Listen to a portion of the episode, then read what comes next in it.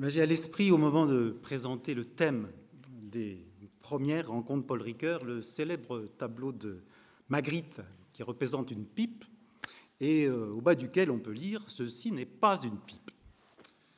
Car ces rencontres, en dépit de leur nom, ne sont pas un colloque spécialisé sur Paul Ricoeur. Il nous suffit qu'il les inspire. Peu avant sa mort, survenue en 2005, lui-même se disait content de n'avoir pas de disciples, mais de compter de nombreux amis. Et il formulait le vœu que ces derniers continuent de travailler, c'était son mot, sur les chantiers qu'il avait ouverts. La fragilité humaine est un de ces chantiers. Aussi, espérons-nous, en lui consacrant nos efforts, être fidèles à ce vœu.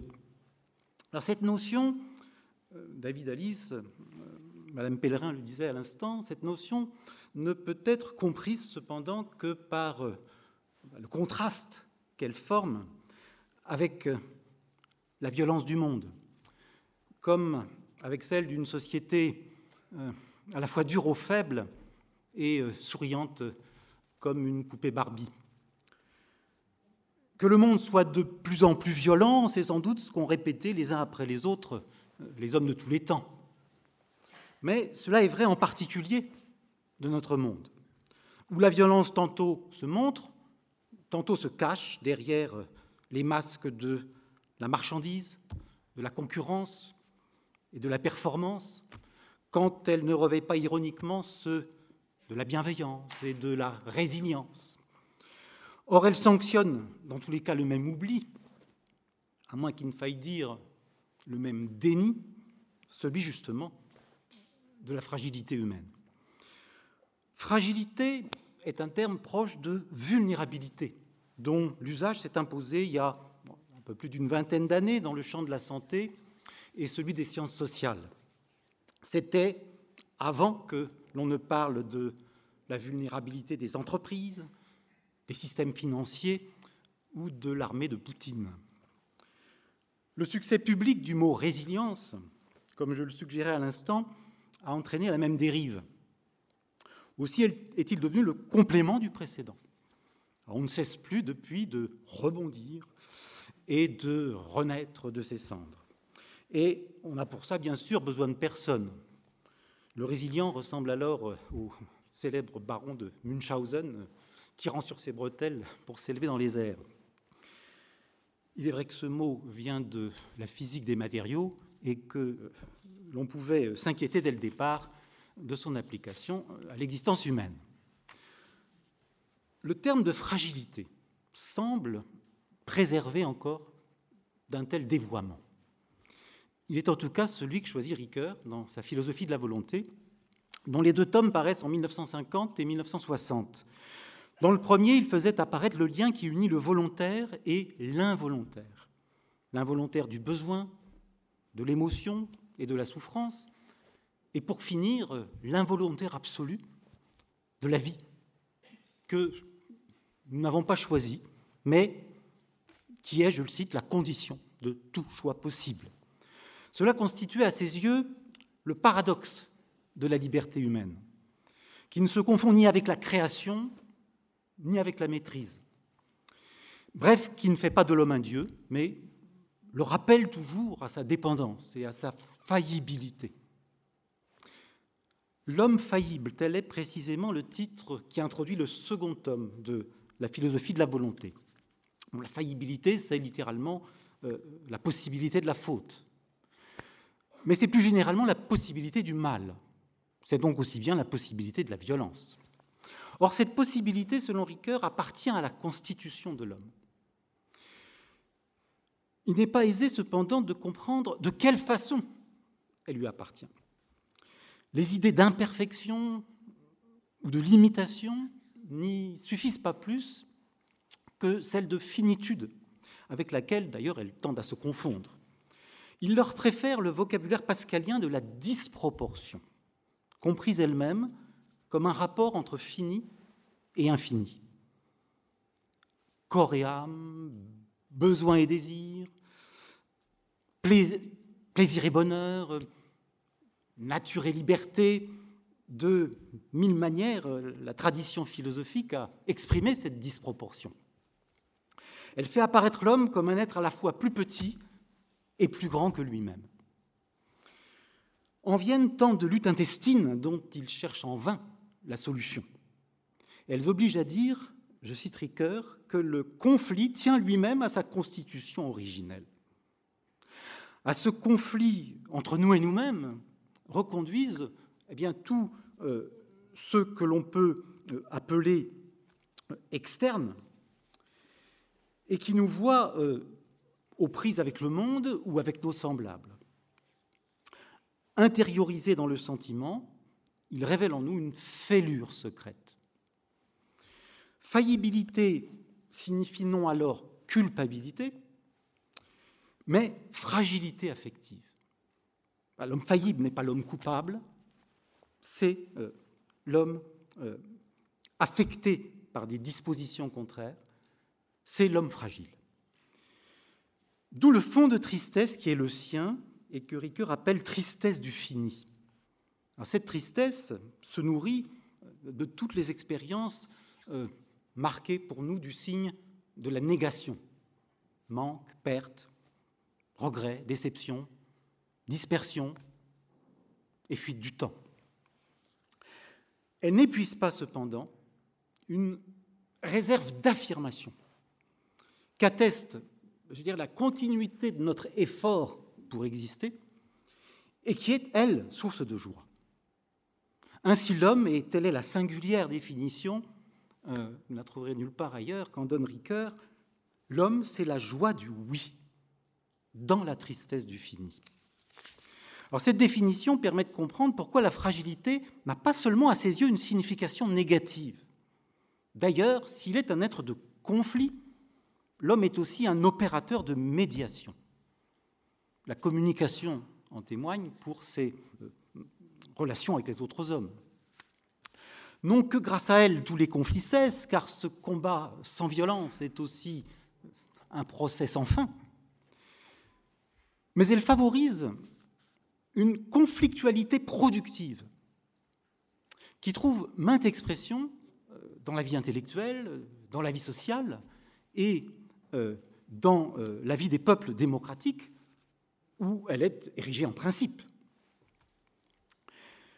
Et elle révèle par là même en l'homme fragile un homme capable. Capable signifiant à ce moment capable du meilleur, car la possibilité du mal coexiste en chacun avec des ressources de justice et de bonté dont on peut supposer, ou du moins espérer, qu'elles sont plus profondément enraciné en lui. comment délivrer ces ressources? C'est alors la grande question. Elle est précisément celle que n'a cessé de creuser Ricoeur dans sa philosophie de l'homme capable. Or, la première capacité à répondre, euh, propre à répondre à cette question, c'est le langage. Médiation par excellence, il consacre l'unité de la force et du sens. C'est une sorte d'invention réglée qui élargit notre horizon de compréhension et accroît dans la même mesure les possibilités offertes à notre liberté. Alors le dialogue, bon, nous sommes là pour ça, on est la meilleure preuve, mais c'est encore le cas du symbole, du récit et de la métaphore poétique. Aussi sont-ils les premières ripostes, le terme de Ricoeur, que nous puissions opposer à un mal qui apparaît à la fois comme une destruction des liens et comme un désert du sens. Et cela rejoint la conviction, maintes fois exprimée, euh, David Alice l'a rappelé il y a un instant, que le plus court chemin entre soi et soi passe par l'autre. Disproportion, conflit, médiation, fécondité du langage dans sa forme dialogique ainsi que dans ses expressions symboliques, narratives et euh, poético-littéraire. Tels sont donc les jalons posés sur le chemin qui mène de l'homme fragile à l'homme capable, ou qui plutôt permettent de reconnaître en l'homme fragile un homme capable. Mais je m'en tiendrai là pour l'impossible résumé d'une œuvre riche de plusieurs dizaines de milliers de pages, dont je répète que bien qu'elle inspire euh, ces rencontres, elle n'en est pas euh, proprement l'objet. Il importait juste d'entrevoir trois choses. D'abord, pourquoi, selon Ricoeur, la fragilité est constitutive de notre humanité. Pourquoi aussi elle ne signifie pas seulement un défaut ou une imperfection? Pourquoi, enfin, elle favorise le développement de certaines capacités qui ont leur origine en partage? La capacité de dire conditionnant à cet égard celle d'agir, car il n'est pas d'action, aussi simple soit-elle, qui n'implique un rapport avec les actions possibles d'autres agents. Je voudrais seulement souligner le caractère originel, selon notre philosophe, euh, de cette corrélation entre fragilité et capacité. Car si elle est originelle, alors elle est indépassable. C'est dire que l'homme fragile ne laisse pas d'être un homme capable, mais que cet homme capable ne cesse pas d'être un homme fragile. C'est ce qu'il distingue de l'homme augmenté qui exalte euh, les nouvelles utopies techniciennes. Car pour ces utopies, l'augmentation illimitée des capacités de l'homme implique idéalement l'annulation de sa fragilité, réduite en l'occurrence à la signification négative qu'elle reçoit de la maladie, de la vieillesse et de la mort. Elle prétend abolir le fond de tristesse sur lequel se forment en vérité tous nos désirs et toutes nos joies. Il est frappant que certains programmes dits de développement personnel fassent leur un tel idéal. C'est aussi le cas d'une psychologie positive qui promet euh, le bonheur compris comme un état complet de bien-être, vécu ici et maintenant par un individu euh, que ne trouble pas vraiment la misère du monde. Nul doute qu'il ne justifie euh, les moyens neurochimiques que la technique met à notre disposition euh, pour inhiber tous les affects négatifs engendrés en nous par eh bien, la perte, le manque, la perte, le temps perdu, comme par nos actions les plus indignes ou les plus basses. Ne leur fait défaut que le pouvoir d'éradiquer réellement la maladie, la vieillesse et la mort. Mais c'est euh, à quoi justement aspirent les utopies dont nous parlons. Elles ne reculent pas devant la transformation de ce que nous n'osons plus appeler la nature humaine, dont elles confient le futur à la génétique et à la cybernétique, appelées à unir leurs efforts pour fabriquer un être conforme à cet idéal. La science-fiction, euh, je crois, nous a rendu euh, presque familiers ces organismes truffés de puces électroniques euh, connectés aux cellules vivantes et rendus ainsi aptes à se régénérer et à se perfectionner sans fin. Et je ne parle pas de la transsubstantiation des données cérébrales et de l'immortalité numérique. Ainsi s'impose une image de l'homme qui associe le vivant et la machine, mais euh, où l'homme lui-même n'est pas. À moins qu'il n'y ait pas en effet de nature humaine, si l'on entend euh, par là une nature définie une fois pour tous, pour toutes. C'est ce que euh, l'on suppose après tout lorsque l'on dit que l'homme est libre, car il lui appartient dans ce cas de définir lui-même le sens de son être. Mais même alors, on est en droit de s'inquiéter de la tendance à confondre le perfectionnement de l'homme avec l'augmentation de sa puissance, réduite elle-même à celle purement matérielle de la technique, dont les critères s'imposent en retour à tous les aspects euh, de son existence. Car la technique est muette. Elle ne parle aucune des langues dans lesquelles nous essayons euh, de nous comprendre. Elle ne sait rien, surtout, de la fragilité qui forme le fond de cette compréhension et reste indéfectiblement liée à notre humanité. Indéfectiblement, oui, car euh, où s'enracineraient sans ça toutes les capacités qui sous-tendent celles de dire et d'agir, et dont font partie euh, les capacités d'aimer, de compatir, de s'indigner, d'ouvrir sa porte et d'accueillir le visage étranger.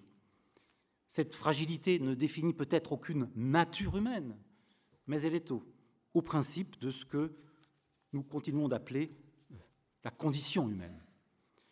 C'est d'elle donc qu'il s'agira dans ces rencontres, où euh, elle trouvera cependant trois expressions différentes et complémentaires. Et j'en viens, ce disant, euh, aux euh, trois volets de notre programme, celui que vous avez peut-être en main.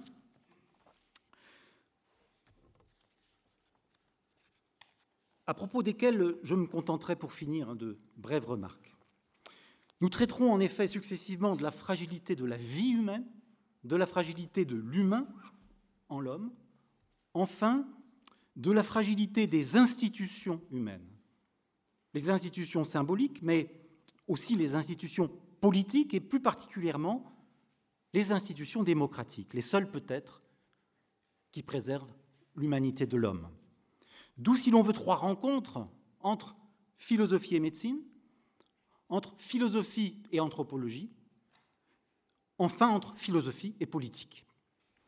Entre philosophie et médecine d'abord, car lorsque nous considérons la fragilité de la vie humaine, bah, nous assumons le fait d'être exposés, comme je l'ai dit, à la maladie, à la vieillesse et à la mort. À quoi répond l'acte de prendre soin? Même si celui-ci ne concerne pas seulement euh, les professionnels de santé. On s'étonnera peut-être que nous parlions de la fragilité de la vie humaine et non seulement de la fragilité de la vie. L'homme n'est-il pas un vivant parmi d'autres vivants? Comme nous le rappelle la nouvelle conscience écologique qui souligne ainsi la continuité qui unit les espèces au sein de la nature conçue elle-même comme un grand organisme. Sans doute, mais on ne répare pas l'humain comme on répare le vivant. Les ambiguïtés de la guérison le montrent et font surgir à chaque fois la même question. Qu'est-ce qui nous fait? On ne se trompera pas beaucoup, je crois, euh, en répondant l'histoire, la langue, la culture, les relations avec les autres, les grands et petits événements euh, vécus depuis l'enfance. Aussi, la maladie n'est-elle pas seulement un fait biologique? C'est encore moins le cas des maladies psychiques, quelles que soient les hypothèses que l'on adopte sur leur cause. Plusieurs semblent d'ailleurs inconnus des autres espèces. Il faut donc penser ensemble, dans tous les cas, la continuité et la rupture. ce qui permet la vie et ce qui en fait une vie humaine. Les deux philosophes qui interviendront d'abord, c'est tout à l'heure, nous y aiderons. Mais euh, le philosophe ne saurait faire seul ici, ni peut-être ailleurs, les questions et les réponses. Et c'est pourquoi nous entendrons ensuite un médecin et une psychologue. Chacun tirera les leçons de sa clinique. Chacun donc mettra en rapport la complexité de l'humain et la complexité du soin dans ses multiples dimensions. Ils ne manqueront pas d'ailleurs de faire apparaître le lien qui unit pour le patient lui-même fragilité et capacité. Bon, il est devenu difficile, il est vrai aujourd'hui, de soutenir que la vie de la personne humaine n'était pas réductible à la vie de l'animal ou de la plante. On est vite soupçonné alors d'un anthropocentrisme arrogant et destructeur. Comment nier pourtant la spécificité humaine. Cette arrogance et cette destruction même ne sont-elles pas des traits spécifiques? Le prédateur universel, comme on l'appelle, n'est-il pas unique en son genre? On prend une autre direction, bien sûr, quand on relève ce cas de spécifique, la fragilité humaine comparée à celle du coquelicot, de l'amibe ou de l'oiseau migrateur. Mais on ne s'en heurte pas moins alors à l'incapacité, quand ce n'est pas au refus de reconnaître à l'homme un sens et une dignité propre. On peut s'en inquiéter, et c'est cette inquiétude justement qui motive la rencontre de la philosophie et de l'anthropologie. Elle relie les trois interventions euh, prévues demain matin. Dans tout, il sera question en effet du sens de l'humain. et de sa négation en idée ou en acte. Certains objecteraient peut-être qu'un tel sens va de soi et qu'il n'y a pas besoin, euh, pour en décider, de longs discours. Quand on se promenait sur le port de Saint-Malo avant le départ de la route du Rhum, on pouvait lire sur la coque d'un bateau sponsorisé par un gros, promoteur immobilier dont je tairai le nom, le sens de l'humain. Le sens des affaires, c'est certain, euh, mais le sens de l'humain, il nous faut ici encore nous réapproprier le langage et distinguer d'abord pour ça entre deux emplois du mot humain, l'un descriptif, l'autre prescriptif. C'est le premier qui est en jeu lorsque nous opposons humain et non humain. C'est le second, en revanche, que nous mobilisons lorsque nous nous écrions C'est inhumain, puisque l'homme est aussi le seul être qui puisse renier les traits qui euh, caractérisent son espèce. Les thèmes de l'enfance et de l'hospitalité, comme on le verra, unissent l'un et l'autre. Ils font apparaître l'humanité à la fois comme une donnée et comme une tâche. Or, l'hospitalité, nous le savons, nous ne le savons que trop, est l'affaire des États, autant que des personnes. C'est aussi, à vrai dire, le cas de la santé ou de l'enfance. D'où la troisième rencontre, cette fois entre philosophie et politique. Ce sera demain après-midi et euh, nous nous arrêterons d'abord à ce moment sur la fragilité des institutions démocratiques. Cette fragilité, ben, elle vient de ce que la démocratie c'est ainsi que l'a définissait Ricoeur, est le seul système politique dans lequel tous les conflits sont ouverts. C'est cependant ce qui la rend si précieuse à nos yeux. Aussi, ce système permet-il, idéalement, l'émancipation de tous. Mais il lui faut d'abord, pour ce faire, assurer la protection de tous. L'hôpital, l'école, la justice, la sécurité sociale, entre autres, ont cette fonction on peut les appeler les institutions de la fragilité. Institutions elles-mêmes fragiles, comme je viens de le dire. Elles sont l'honneur de la démocratie quand elles n'oublient pas de les servir. Tels seront donc les thèmes développés dans les deux premières conférences demain après-midi, mais il nous a paru important de les articuler, pour finir, à l'échelle de la ville. Non tant parce que les trois quarts des habitants de la planète euh, résideront bientôt en milieu urbain, que parce que la ville est le lieu par excellence de la vie démocratique. C'est le sens de ce titre que nous avons choisi, Les Lumières de la ville. Mais peut-on parler sans ironie aujourd'hui des Lumières de la ville? Ce sera l'objet de l'entretien qu'auront l'auteur d'un livre intitulé La condition urbaine. Et celui qui présida durant plus de 30 ans, 31 exactement, aux destinées de notre ville. D'un côté un théoricien de la démocratie et de l'autre un maire qui s'efforça de la faire vivre sans exclure ceux que nous appelons justement les plus fragiles. Sans doute pourront-ils s'inspirer encore de ce que déclarait Ricoeur, c'était au début des années 2000, les cités humaines sont périssables, leur survie dépend de nous. On y entend de plus en plus distinctement un appel du fragile qui engage la responsabilité de tous.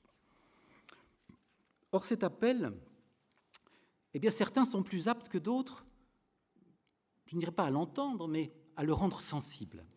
Ce sont les artistes.